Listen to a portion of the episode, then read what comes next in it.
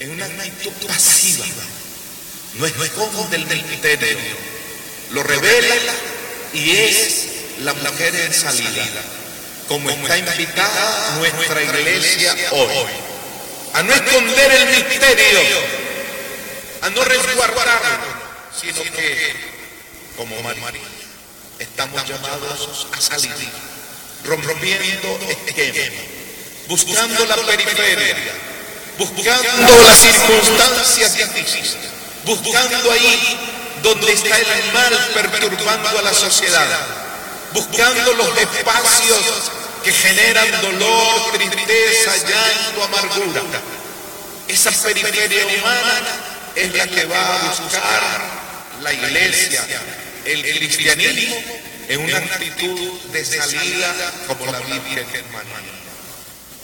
Y en tercer lugar, dentro de tantas otras cosas que brotan de ese encuentro, aparece el perfil caritativo. Recorriendo como 140 kilómetros a pie o tal vez en algún burrito, la Virgen llega hasta las montañas no de paseo, no para disfrutar el aire fresco y el clima y el oxígeno puro, sino que llega con el fin de hacer una obra social. Su prima Isabel, de avanzada edad, necesita colaboración, porque le faltan solo tres meses para dar a luz a Juan. Son los tres meses que, que permanecerá la Virgen haciendo una obra de caridad. Aquella mujer, con los años que tiene y con los seis meses de embarazo, necesitará quien le cocine, quien le limpie, quien le lave la ropa, quien la atienda, quien le busque la leña, quien la sobe en sus dolores, quien la anime en su gestación, quien le ayude a parir. Y en ese momento está la chavala de apenas 15 o 16 años, con madurez y disciplina, prestando un servicio, haciendo una obra de caridad, una obra social. Brota pues de aquel encuentro con Cristo el perfil caritativo que debe tener esta iglesia, la iglesia de Cristo que encarna su presencia y cuya cabeza es el Emmanuel. Esta iglesia por eso es y seguirá siempre una iglesia de acciones sociales, de caridad. Y de ahí que uno ve a ustedes,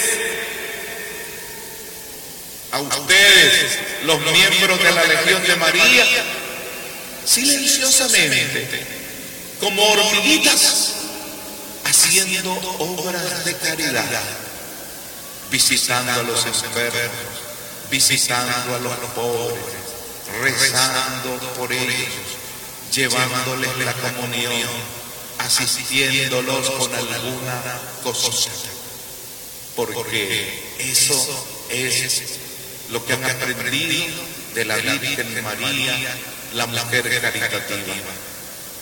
Esos tres efectos brotan de un encuentro profundo entre el Dios del cielo que la creó y la determinó para ser la madre del Salvador. Esta iglesia madre es la que encarna a nuestro Señor Jesucristo. Y quiero terminar mi reflexión, queridos hermanos, destacando un detalle, que cómo podíamos pasar desapercibido en un año josefino, cuando el texto de hoy presenta a la joven, la identifica como desposada con José. No está sola, no es una frustrada, no es una amargada, no es una aislada, es la novia de José, desposada con José. De tal manera que en la anunciación no participa ella sola. Está mencionado José. Y poco después el texto de Mateo nos contará cómo también a José se le aparecerá el ángel y le dirá que no tenga miedo recibir a María porque el Hijo, el fruto que lleva en su seno, es obra del Espíritu Santo. Y José no contestó. He aquí el siervo del Señor. No, no, sino que se levantó y lo acogió sin decir nada. Hizo lo que el ángel le encomendó.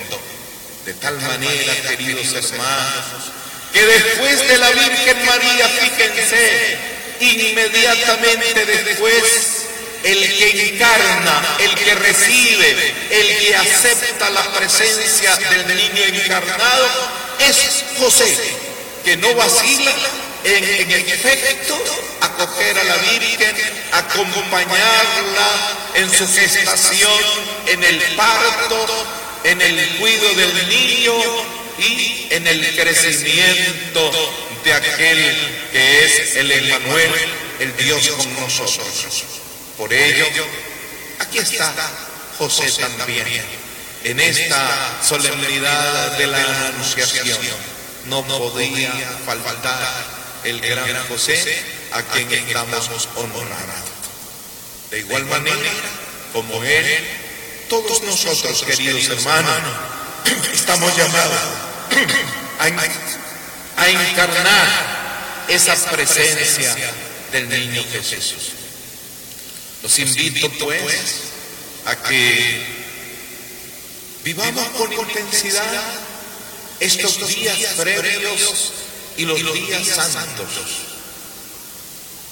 con una actitud de apertura, no limitándonos a lo mínimo, ni dedicando estos días y este tiempo a cosas efímeras, a cosas secundarias, a cosas pasajeras que no te llenan, que no te dan gozos, que no te dan felicidad verdadera, sino aprovechar los días al máximo para que en nuestras vidas crezca ese niño Jesús hoy encarnado en la Virgen y presente continuamente entre nosotros porque es el Emmanuel. A él, a ese niño encarnado, le damos la bienvenida con un fuerte aplauso.